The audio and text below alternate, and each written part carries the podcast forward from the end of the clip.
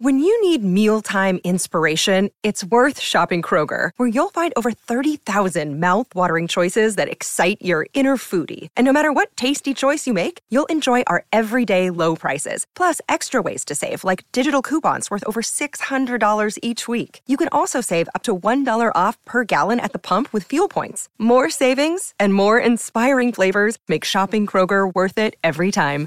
Kroger, fresh for everyone. Fuel restrictions apply. Another day is here, and you're ready for it. What to wear? Check. Breakfast, lunch, and dinner? Check. Planning for what's next and how to save for it? That's where Bank of America can help. For your financial to dos, Bank of America has experts ready to help get you closer to your goals. Get started at one of our local financial centers or 24-7 in our mobile banking app. Find a location near you at bankofamerica.com slash talk to us. What would you like the power to do? Mobile banking requires downloading the app and is only available for select devices. Message and data rates may apply. Bank of America and a member FDIC. Hola, esto es New Books Network en español. Hola, bienvenidos una vez más a New Books en español, un podcast de The New Books eh, Network. Soy Pablo Martínez Gramuglia y hoy vamos a hablar eh, con el profesor eh, Gerard Dufour acerca de su libro escrito en colaboración con François Magnier, Los últimos años de vida de Juan Antonio Llorente, o Llorente, Nuevas aportaciones, eh, publicado por la eh, Universidad eh, de Alacant. Bienvenido, profesor. Buenos días y muchas gracias. Lo presento brevemente en relación con su, con su trayectoria. Gerard Dufour es, es, doctor en estudios hispánicos por la Sorbona, con una tesis sobre el Evangelio en Triunfo de Pablo de la Vide, y además es doctor de Estado en la tradición académica francesa con una tesis sobre Juan Antonio Llorente, eh, que se titula Juan Antonio Llorente en Francia, contribuciones al estudio de, un liberalismo cristiano en Francia y España a comienzos del siglo XIX. Es miembro correspondiente de la Academia de Historia de Portugal y doctor honoris causa por la Universidad de Alcante. Es rector honorario y catedrático emérito de la Universidad de Marseille, miembro del Centro de Investigación Teleme, en la misma universidad y el CNRS francés, uh, y codirector de la revista electrónica del Argonauta Español, consagrada a la prensa española desde sus orígenes hasta hoy, que eh, todos los que estudiamos la prensa española y también hispanoamericana consultamos muy frecuentemente. Eh, es autor de una cuarentena de libros, ha consagrado y sigue consagrando la mayor parte de su labor investigadora a las relaciones franco-españolas, así como las relaciones entre la Iglesia, el Estado y la sociedad en ambos países durante el último tercio del siglo XVIII y el primer tercio del siglo XIX. En el marco de esos intereses, trabajó especialmente con la figura de Juan Antonio Llorente, a quien, además de su tesis publicada en Ginebra en 1982, ha dedicado numerosísimos artículos, y en 2021, en colaboración con François Magnier, una obra titulada Los últimos años de la vida de Juan Antonio Llorente, Nuevas aportaciones, que es eh, de la que vamos a conversar hoy. Antes de, entrar directamente en el libro, eh, quería volver un poco sobre esa, sobre esa larga trayectoria y sobre esa larga fascinación, creo, con, esta figura y preguntarle cómo, llegó aquel profesor de, la década del 70 a, Llorente, qué fue lo que lo, atrajo y por qué eh, ¿por qué Llorente? ¿Qué importancia tiene como letrado en la historia de España y de Francia? Porque hay que eh, estudiarlo y seguir estudiándolo, como, como proponen en el libro, de hecho, al final, ¿no? en el epílogo. Bueno, pues es una historia bastante larga.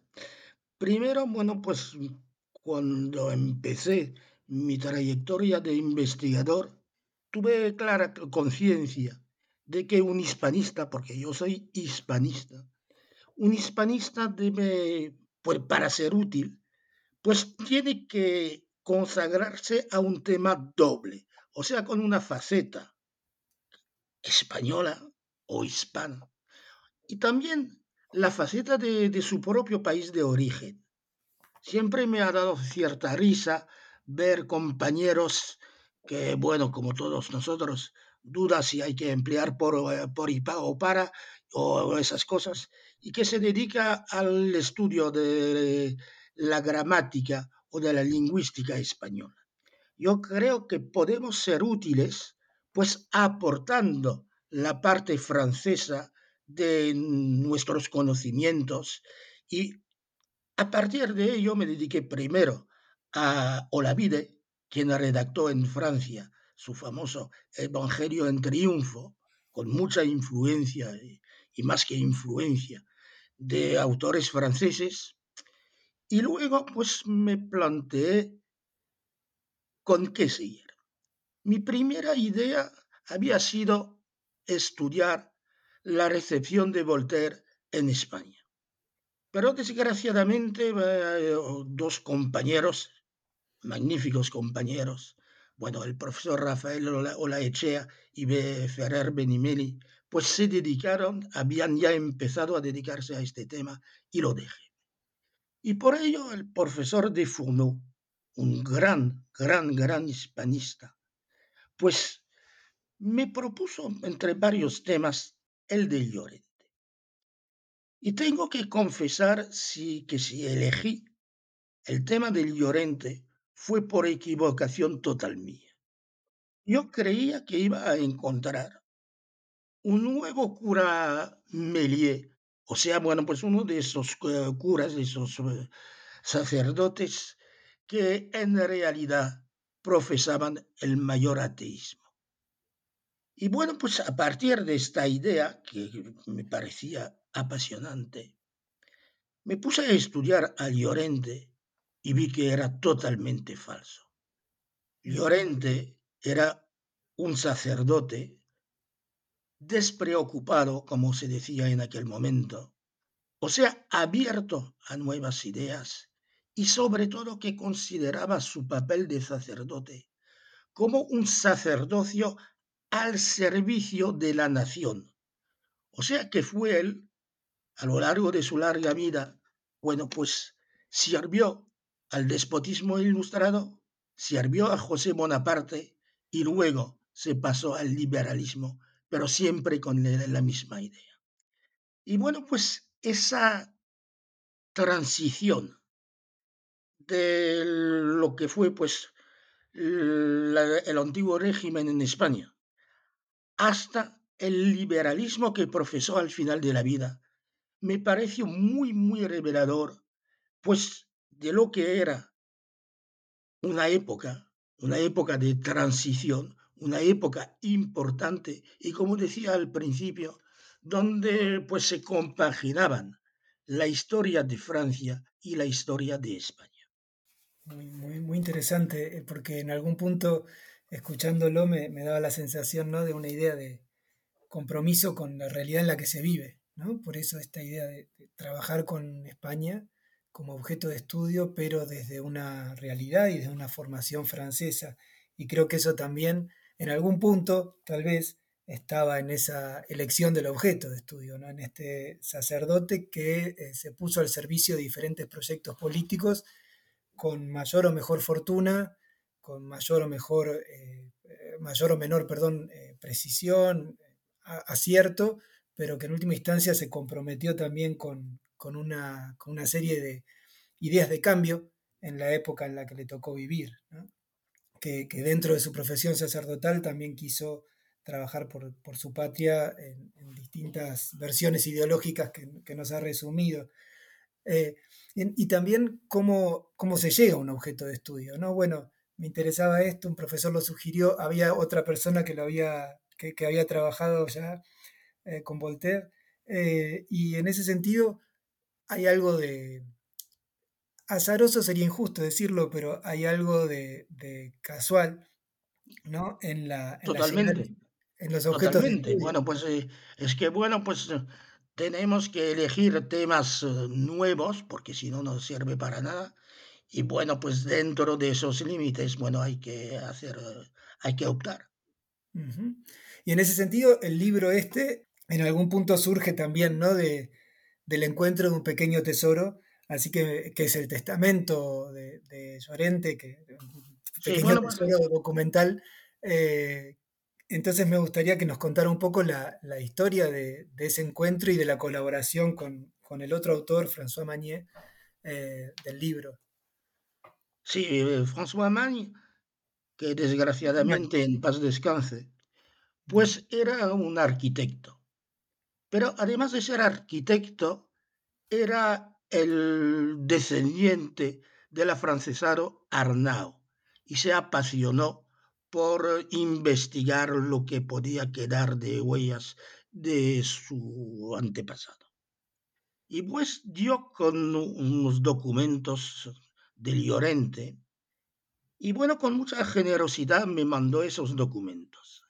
En realidad la mayor parte de ellos ya había sido publicados por el profesor de Alama Cereceda, pero, pero el profesor de la Lama Cereceda, no sé por qué, no había visto lo que era lo más importante, que era el testamento de Llorente.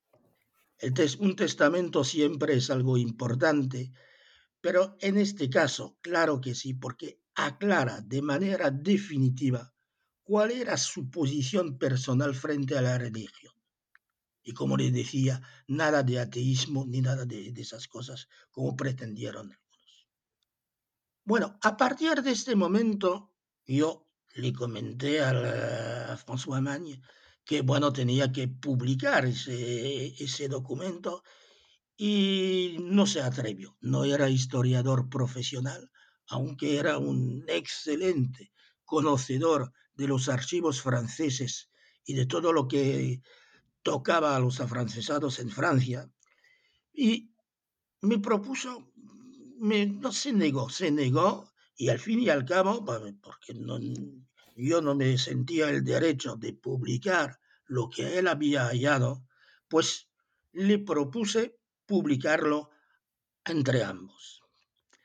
Pero la cosa es que además de, de, de esas cosas, nos pusimos a ver que, bueno, pues Habiendo pasado el tiempo, mi tesis fue defendida en 1979, pues al contrario de lo que me creía en aquel entonces, pues habían quedado muchísimos documentos que yo no había visto y que únicamente ese invento maravilloso y tremendo que es el Internet permiten descubrir y explotar ahora.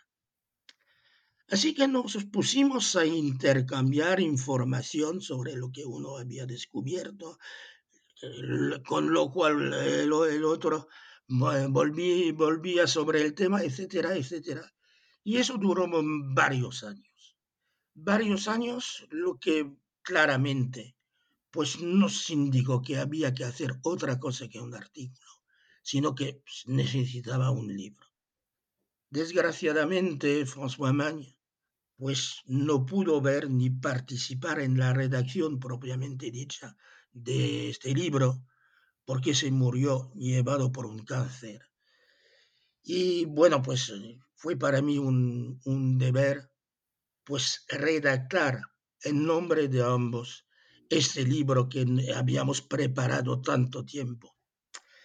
Y claro que eso nos, nos, permite, nos me permite, desgraciadamente, me permite pues revisar lo que había publicado en mi tesis.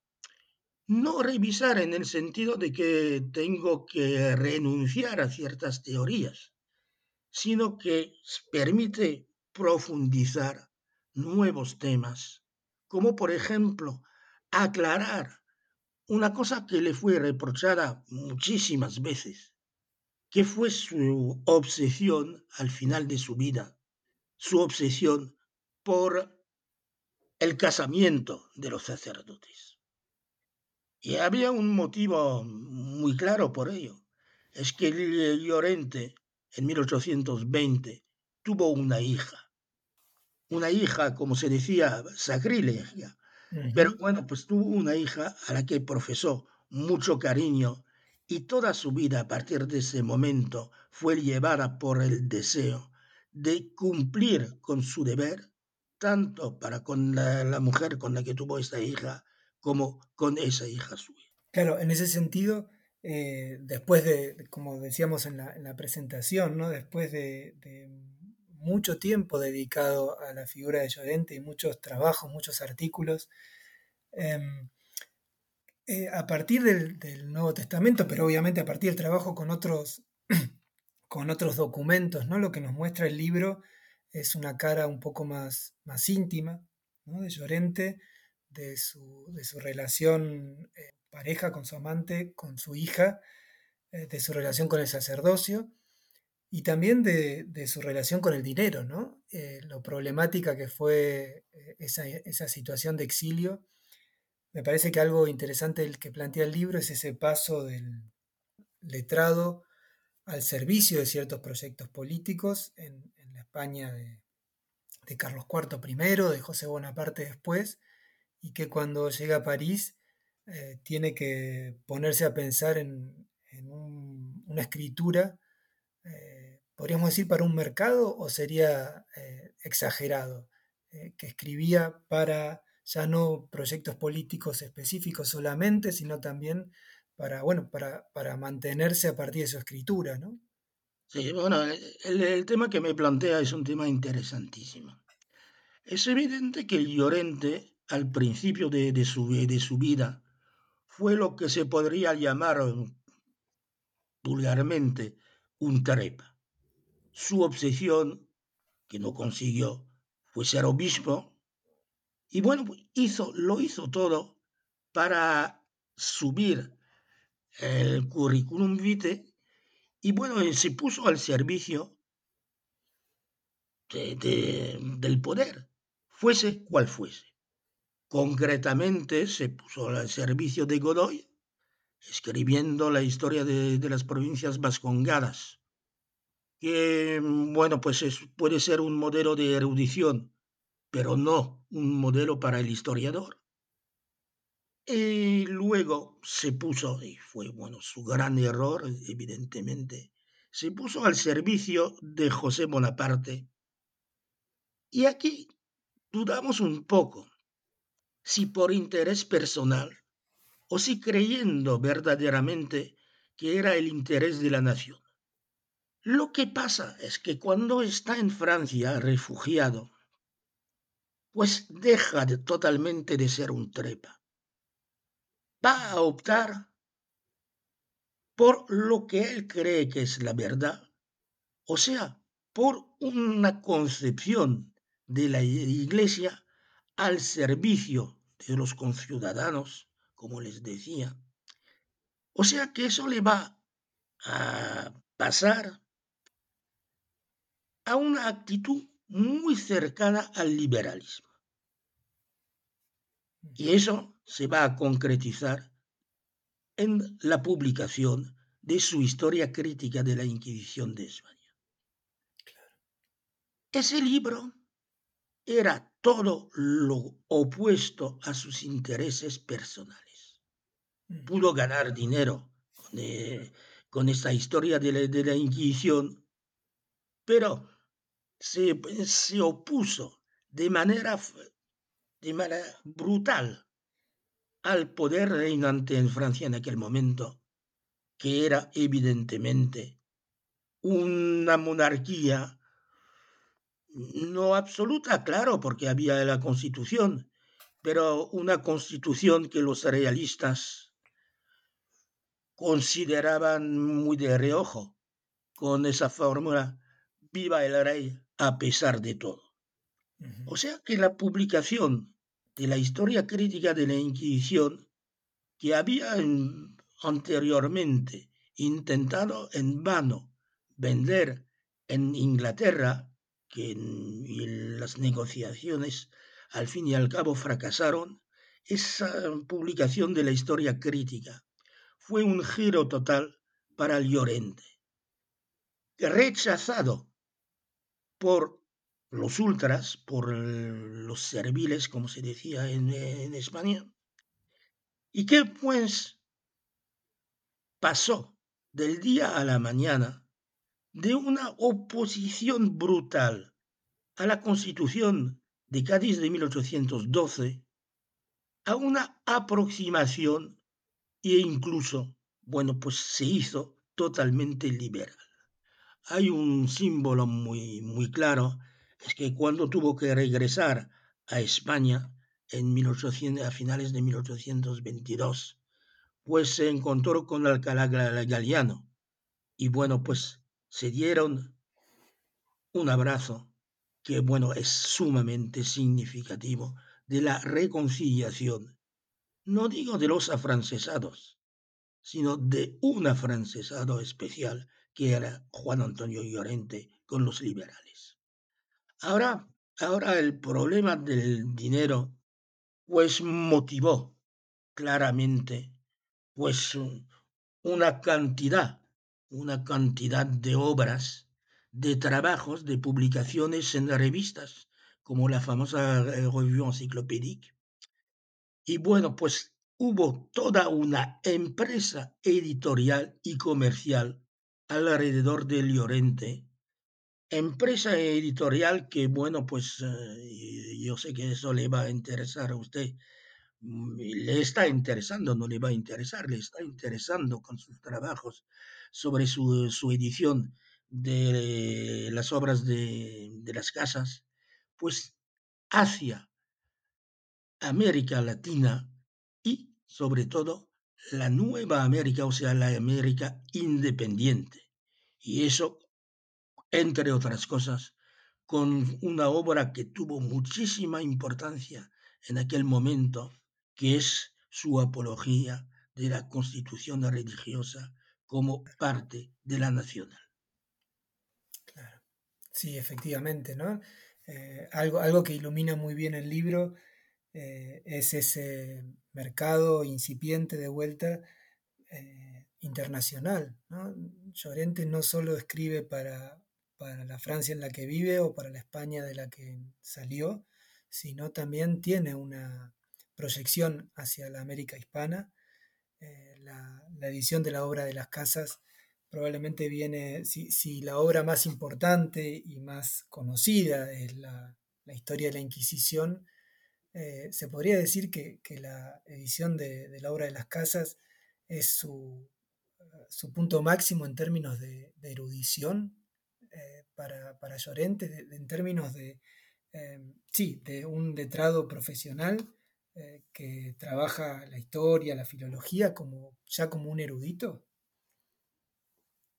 Sí, totalmente. Totalmente. Y yo creo que, bueno, es Siempre, siempre que queda algo que, hacer. Bueno, eh, el eh, profesor Duby, gran historiador francés, decía que a lo largo de su vida uno siempre vuelve a hacer, o sea, completar su propia tesis. Y bueno, pues algo que es evidente que hay que trabajar es la recepción del Llorente en América bueno, pues recepción de sus obras, centros de venta y recepción hasta por las autoridades. Bueno, pues el programa político del doctor eh, Francia, por ejemplo, me parece muy inspirado de la obra de Llorente, muy afín. Pero bueno, hay que profundizar y eso lo dejo yo para las nuevas generaciones, que ya no es para mí. Era. Bien, sí, bueno, en lo que me toca en lo, personal, efectivamente en, el Río de la Plata también tuvo una, recepción problemática y, discutida, ¿no? Eh, no era el único que estaba discutiendo y repensando el celibato en el sacerdocio. Es eh, muy interesante lo, que planteó usted, que tenía no solo motivos eh, de, de, convicciones, sino también motivos personalísimos, ¿no? Puesto que eh, aparece en, bueno, ya, se sabía la existencia de su hija, pero aparece mejor documentada ahora en este libro y sobre todo lo, que pasa después, ¿no? En relación con, esa composición familiar de Llorente, sobrinos que reclaman la herencia. Eh, algo que tiene muy interesante el libro es eh, su aspecto más narrativo, ¿no? es seguir a los diferentes actores hasta eh, la exhaustividad, ¿no? perseguirlos y ahí se nota lo que comentaba usted, el trabajo prolongado en distintos archivos de ida y vuelta, de, eh, perseguir alguna, algún documento a través de Internet o en, eh, archivos menos frecuentados, en algunos archivos municipales, archivos provinciales incluso. y también creo yo que hay algo eh, encomiable del texto, que es su, o, de la edición, mejor dicho, del, texto, eh, que así como usted tuvo un, colega que generosamente le ofreció un documento significativo, bueno, este libro nos ofrece a, los lectores también una colección de documentos de manera muy generosa. No, solo trae eh, la, historia de los últimos años de Llorente eh, en, Francia y, como decía, de sus herederos y amigos, familiares, gente cercana, sino que también trae un apéndice documental muy interesante en el que están, está el testamento hallado, también alguno anterior, eh, y está, bueno, tenemos algunas, unas cuantas cartas que también nos, resultan interesantes, y está el inventario de su biblioteca, eh, que eh, yo me quedé con una, frase de, la parte analítica, digamos, de cuando se trabaja esa biblioteca, el profesor Dufour dice, es una biblioteca de investigador. ¿no? Por eso preguntaba también esto de la, erudición. El problema que tenemos con las bibliotecas siempre es, bueno, eh, cómo se construyó esa biblioteca, cuánto de eso eh, efectivamente leyó el, dueño de la biblioteca, cuánto leyó que no estaba en su biblioteca personal, etc. Pero eh, quería profundizar un poco más esa idea y preguntarle entonces en relación con, esa coyuntura ideológica, ¿no? en ese paso de, afrancesado a liberal eh, y de eh, su manera de entender la, religión católica eh, como, para decirlo sencillamente, ¿no? como menos ligada al Vaticano de lo que se esperaba en la época y, pensar tal vez en iglesias nacionales. Bueno, ¿qué nos dice, qué nos dice esa biblioteca? ¿Qué leía Llorente? de dónde, de dónde había traído esas, esas ideas novedosas en parte, eh, tal vez ya para, la década del 20 de Francia, cuando, cuando Llorente muere, no tan novedosas, pero sí eh, seguramente polémicas. Bueno, la, biblioteca de Llorente es una biblioteca de jurista. Hay que ver que Llorente fue historiador, pero fue historiador porque en aquel entonces, o sea, me refiero en, este momento al siglo XVIII y principios del XIX, la base del derecho era fundamentalmente la historia. Era la historia la que fundaba el derecho de forma definitiva. Y a partir de ello, pues constituyó Llorente una biblioteca e incluso la formó con procedimientos poco, poco honrados. Así, por ejemplo, no tuvo ningún impedimento en llevarse los documentos de la Inquisición de Zaragoza que había sacado del tribunal de, esta, de, esta, ciudad.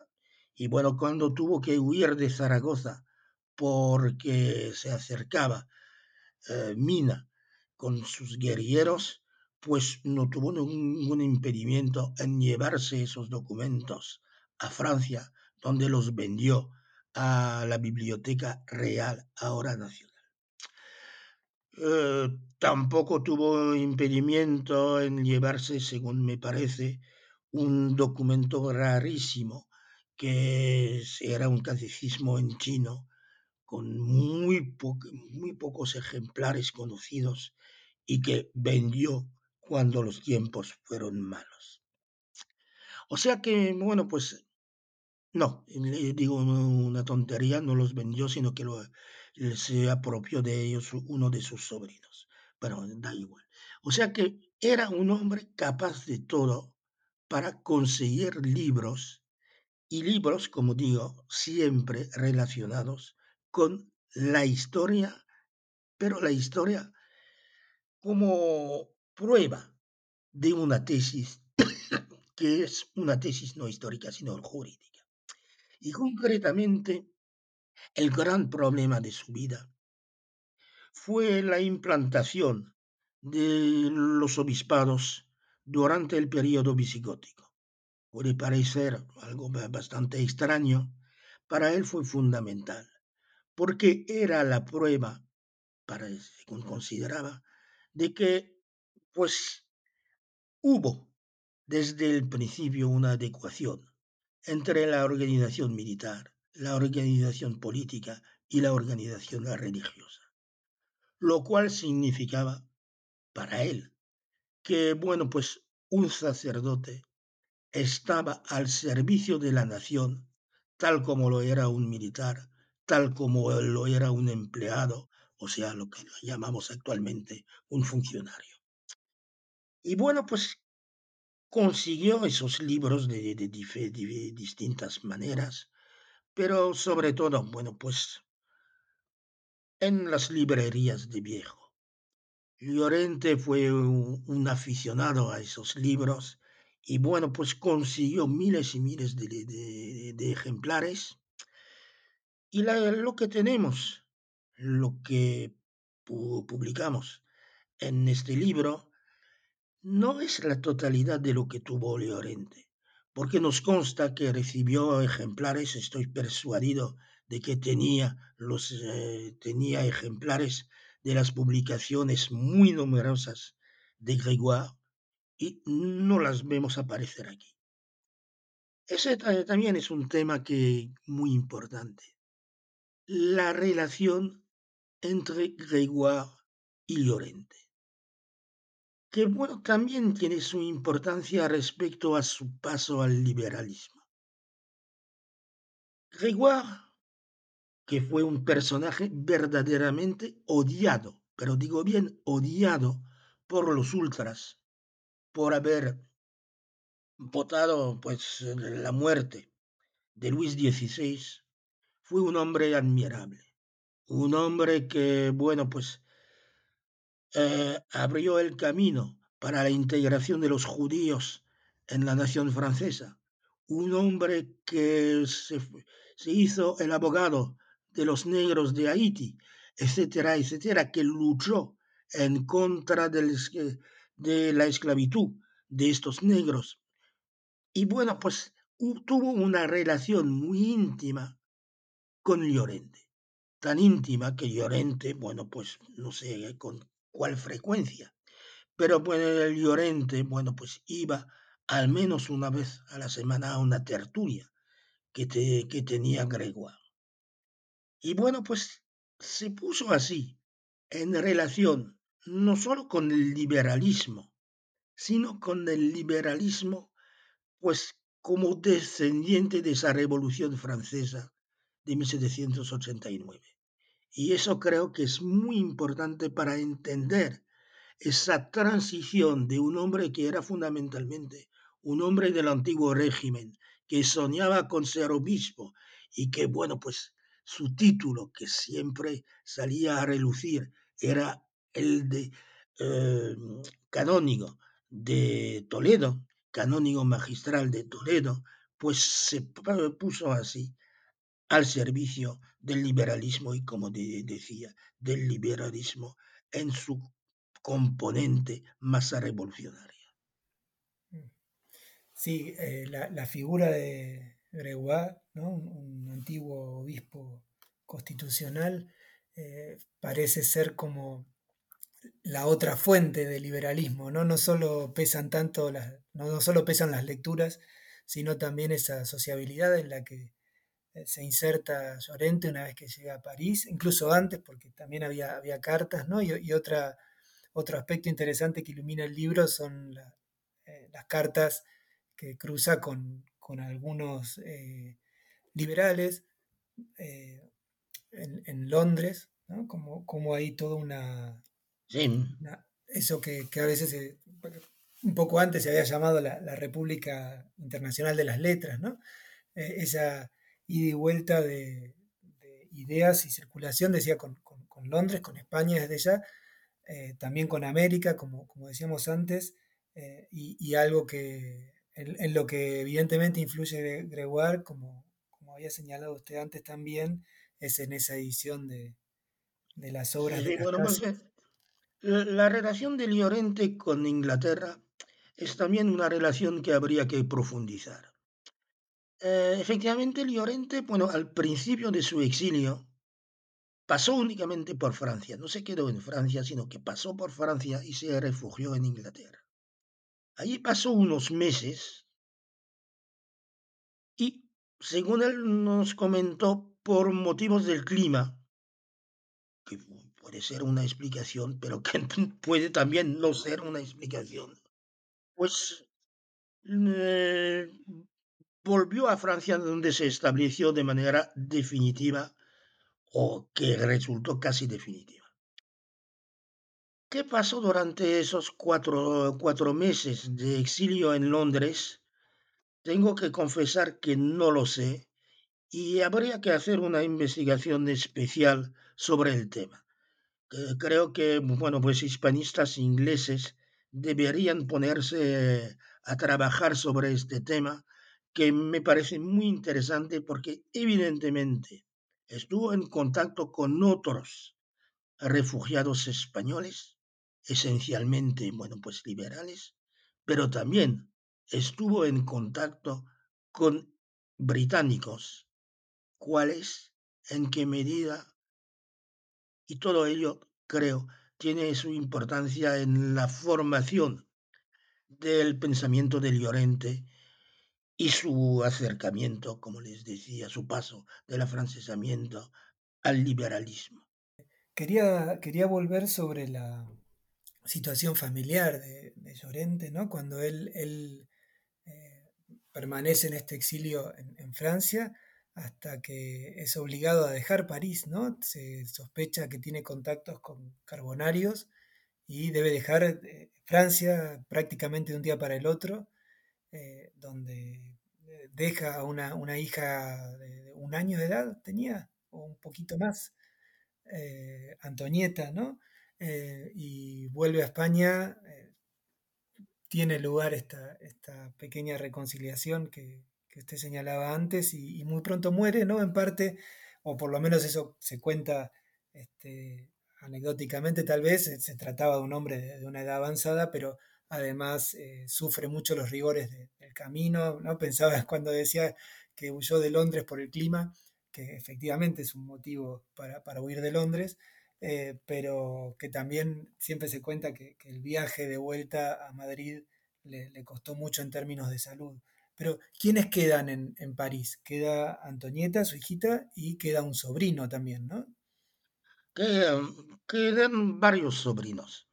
En París quedan dos sobrinos, eh, Fernández de, de, Ruiz Díaz, que es bueno, un, hombre bastante metido en los negocios, quien eh, trabajó con el famoso banquero Aguado, un español que se hizo riquísimo en Francia. Y bueno, pues es el que lleva, bueno, pues, bueno, pues que está como jefe de familia después de, de Llore cuando se muere Llorente. Es un hombre poco honorado, hay que decir, contrariamente a lo que, que pensaba Llorente, que lo hizo todo para sacar el mayor provecho de la herencia de Llorente, incluso con, con procedimientos no dudosos, sino claramente delictuosos. Y por otra parte, quedaba una, sobri una sobrina, una sobrina política, que era la, mujer de un sobrino suyo. Y ese sobrino y, la sobrina y Llorente vivían en el mismo en el, en el mismo inmueble eh, en París. Ella, eh, bueno, pues heredó, no sé cómo exactamente, pero que quedó en posesión de manuscritos de Llorente. Intentó venderlos, pero bueno, pues después de la intervención francesa en España para restablecer a Fernando VII en, eh, el trono como rey absolutista, pues había pocas posibilidades de vender esos documentos y no se sabe lo que fue de ellos. También, bueno, pues eh, tenía en Francia otro sobrino, quien eh, supon, supongo se había servido en había servido en las tropas de José I y que era oficial en un eh, regimiento de caballería, el eh, regimiento de, de Aviño. Bueno, ese murió, pero bueno, pues estuvo ligado con Llorente, y volvemos a lo que decíamos hace un momento, estuvo ligado con Llorente respecto al comercio de libros en América. Sí murió y bueno, pues la herencia la, tuvo efectivamente eh, Fernández eh, Ruiz, él ese fue el sobrino que se entendía mucho en negocios más o menos sucios. Claro, que, de alguna manera eh, oculta o intenta ignorar al menos la, existencia de ese testamento a favor de la hija, ¿no? sí, sí, sí, sí. que este sí, hizo todo lo posible para desheredarla, es evidente. Efectivamente. Y, bueno, esa hija que tiene una, historia posterior, bueno, que recibe parte de la herencia finalmente, pero que tiene una, historia posterior eh, no, muy feliz. Pero por otro lado, usted refiere, eh, creo que es el título de un capítulo, no me acuerdo, pero eh, habla de la, herencia literaria, ¿no? Si por un lado está la herencia material, por el otro lado está la obra de Leonard Galois, ¿no? que es una historia eh, resumida de la historia de la de Llorente, ¿verdad? Sí, sí, sí, sí. Es una historia muy, muy resumida y que evidentemente tuvo la, gran ventaja de difundir las tesis de Llorente. Llorente era un, un historiador, un erudito, era un erudito de primera clase incansable, que bueno, vio, todo lo que pudo ver en, aquel, aquel, momento. Pero desgraciadamente, pues, mm, tenía cierta dificultad al limitarse. Y también, hay que decirlo claramente, escribía muy mal, muy mal, muy mal, muy mal. O sea que, bueno, pues leerse la historia crítica de Llorente, no sé quién pudo leerla desde el principio hasta, hasta el final de, forma continua. Creo que, creo que el único... No, creo que el único que lo hizo fue Marcelino Menéndez y Pelaya. puede ser, pero no sé. No es, eh, yo, yo también. ¿eh? Ah, bueno. yo también. su historia de los heterodoxos no es una, una larga refutación por momentos de, la obra de Llorente. No, sé si, si, la leyó efectivamente de un tirón o si se centró, porque bueno, en cambio, es una obra preciosísima para utilizarla como diccionario. Ir a, ir a tal o cual punto, leer, y bueno, pues cada, cada capítulo es un capítulo bien, bien hecho, pero mal escrito. Y bueno, la consecuencia es que, bueno, pues en el 19 en Francia, concretamente al principio, se habló muchísimo de la historia de la Inquisición. Se vendió, pero no se leyó con profundidad. Y bueno, pues yo el, ejemplar que tengo, que compré por los años de 1970 algo, pues era un, un ejemplar que, como dicen en términos técnicos, no estaba totalmente descoronado, o sea que había páginas que no habían sido cortadas, lo cual es muy significativo. bueno, y eso, eso me pasó también en bibliotecas eh, públicas, constatar que algunas páginas nunca habían sido leídas por nadie. O sea que la gran ventaja de Galois, quien era un, un liberal muy, muy, muy, muy, muy comprometido, pues fue dar al público un, una obra muy corta, pero que iba al grano. Y efectivamente, bueno, pues permitió una difusión de las teorías de Llorente, dejando para los especialistas, para historiadores, etc., pues la lectura o utilización de la historia crítica. Efectivamente, ¿no? Convierte esa, historia crítica con su costado más erudito y para, especialistas, diríamos hoy, claramente Llorente no, la escribió así, pero hoy, hoy lo diríamos así, en un, en un texto eh, que es un éxito comercial, ¿no? Y que circula de mano en mano y que es también un panfleto político eh, en, en, contra de, de, la Inquisición, que era un tema, por otro lado, no tan, eh, no tan del pasado, ¿no? En, en la, la, España de, de 1823-24 se estaba rediscutiendo una vez más el lugar de, de, esa institución en estructura mm constitucional. No, eh, eh, eh, bueno, pues la Inquisición, desde, bueno, pues, desde la invasión napoleónica hasta, hasta mil, 1833, fue verdaderamente la cuestión palpitante de España. Y bueno, concretamente, el mayor argumento, el mayor argumento de los liberales a favor de su, de su tesis a favor del régimen constitucional ha sido la abolición de la Inquisición. Eso es clarísimo. Y por eso todo, todo lo que iba en ese sentido de denunciar eh, al Santo Oficio, bueno, era algo fundamental para los liberales. Y eso en todos los, todos los dominios. Que, por ejemplo, con Cornelia Bororquia, que es una obra que me resulta carísima también. Bueno, eh, en la novela, en el teatro hubo también, también, bueno, pues comedias para denunciar, en la poesía y sobre todo en historia con um, otras obras de Llorente y sin olvidar, sin olvidarse de los artículos en los periódicos que fueron importantísimos.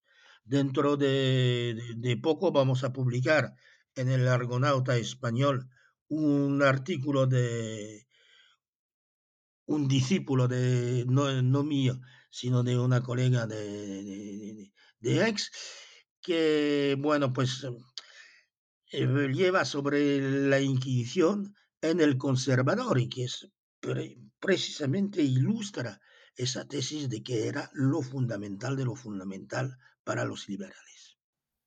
Claro, efectivamente. Y en ese sentido también el libro que desde el título nos está diciendo, ¿no? que se centra en la vida, en los últimos años de la vida de una persona en particular, sin embargo, ilumina zonas muy interesantes de, de la historia, ¿no? así como hablamos de, del mercado de libros en, en, España, en América, y ahora de la discusión en relación con, con, las instituciones españolas, hay un capítulo muy interesante, que es el último, ¿no? dedicado a los, a los, retratos de Llorente, y que eh, nos, nos, cuenta bastante sobre eh, otro mercado, ¿no? que es el mercado de retratos y cómo se encargaban, cómo se vendían, los precios, las posibilidades. Hay un retrato en particular realizado por, por Goya, nada menos, ¿no? que, que, es tal vez el más eh, confiable, pero eh, la mirada sobre, sobre, la vida de este eh, letrado español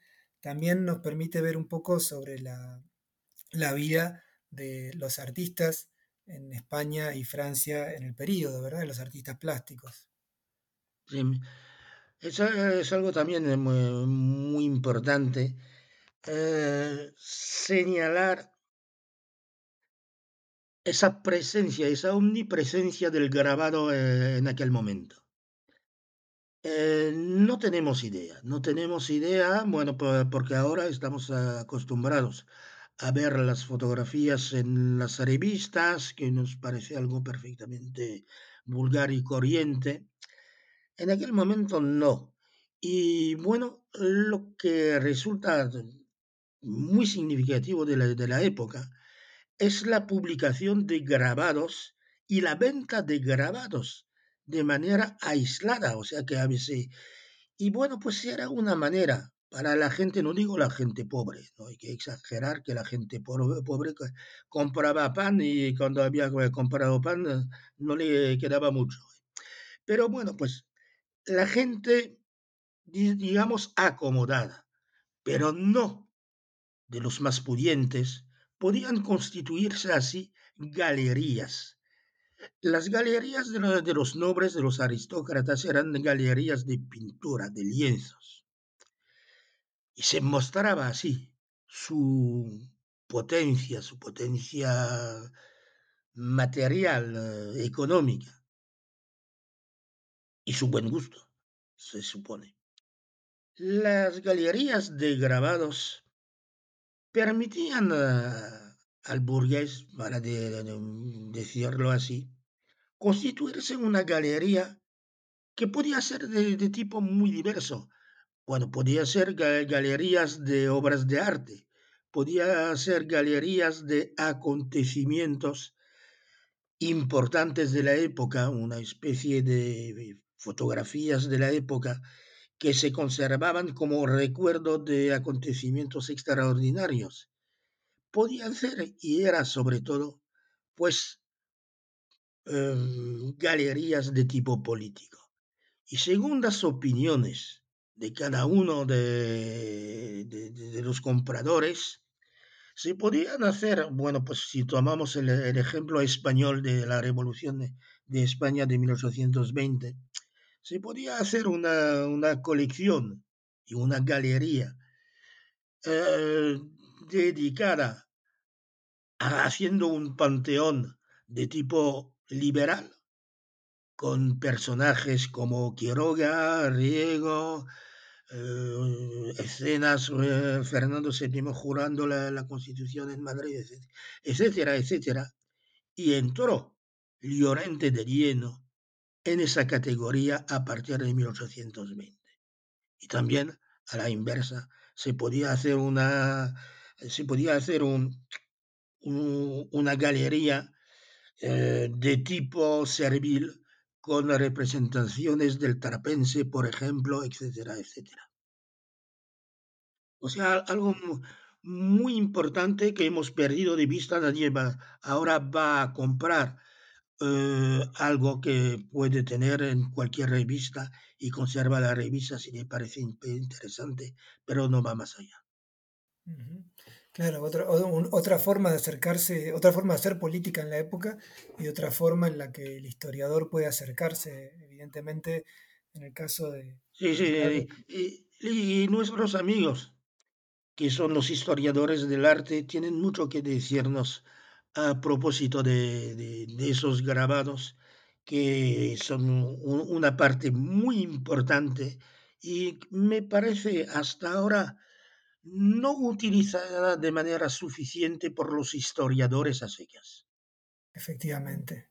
Eh, evidentemente para, para, acercarse a eso también hay que conocer muy bien el periodo, que es algo que, que se nota en este libro, ¿no? por eso de pequeños, eh, pequeñas anécdotas casi o de, o de, un documento se lo puede exprimir lo suficiente como para iluminar una época. Eh, profesor Gerard Dufour, fue un gusto charlar con usted hoy sobre, sobre este libro. Me gustaría preguntarle por último eh, si ha quedado algo más para, para, decir que nos quiera compartir, pero además si, si, hay algo, si viene algo más sobre Llorente o sobre algún otro aspecto que esté trabajando ahora, alguna investigación en curso. Pues que sepa yo, de momento, digo bien de, de momento, no hay nada pre previsto salvo, salvo sus, eh, sus trabajos de, de, de, usted sobre las casas y me alegro mucho de, de, que se haya empezado y bueno, supongo que dentro de poco tendremos el resultado de sus investigaciones sobre, sobre esta publicación que me parece efectivamente muy importante. Bueno, muchas gracias.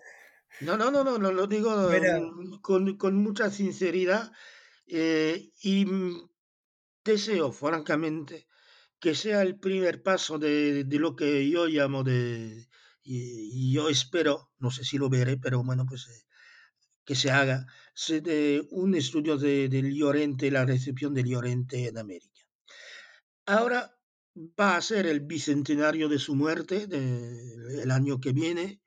De momento no sé si, no creo que haya nada previsto para conmemorar este acontecimiento, pero Dios mediante, bueno, podemos esperar que alguna organización, algún organismo, pues eh, se atreve a celebrar este, este personaje que efectivamente tiene, la maldición de haber optado por los franceses en eh, 1808, pero que sin embargo ha sido muy importante y como testigo y como iba a decir, en literatura se suele emplear la expresión de gran poeta menor.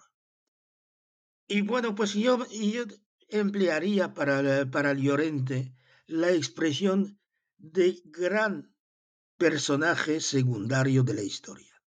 Y por ello creo que merece nuestra, nuestra atención, porque hay dos maneras de hacer historia, o centrarse, como hace mi, mi amigo eh, Emilio Laparra, centrarse en personajes relevantísimos como Godoy o Fernando VII, o personajes que sin tener el primer papel fueron observadores inteligentes, perspicuaces de su época.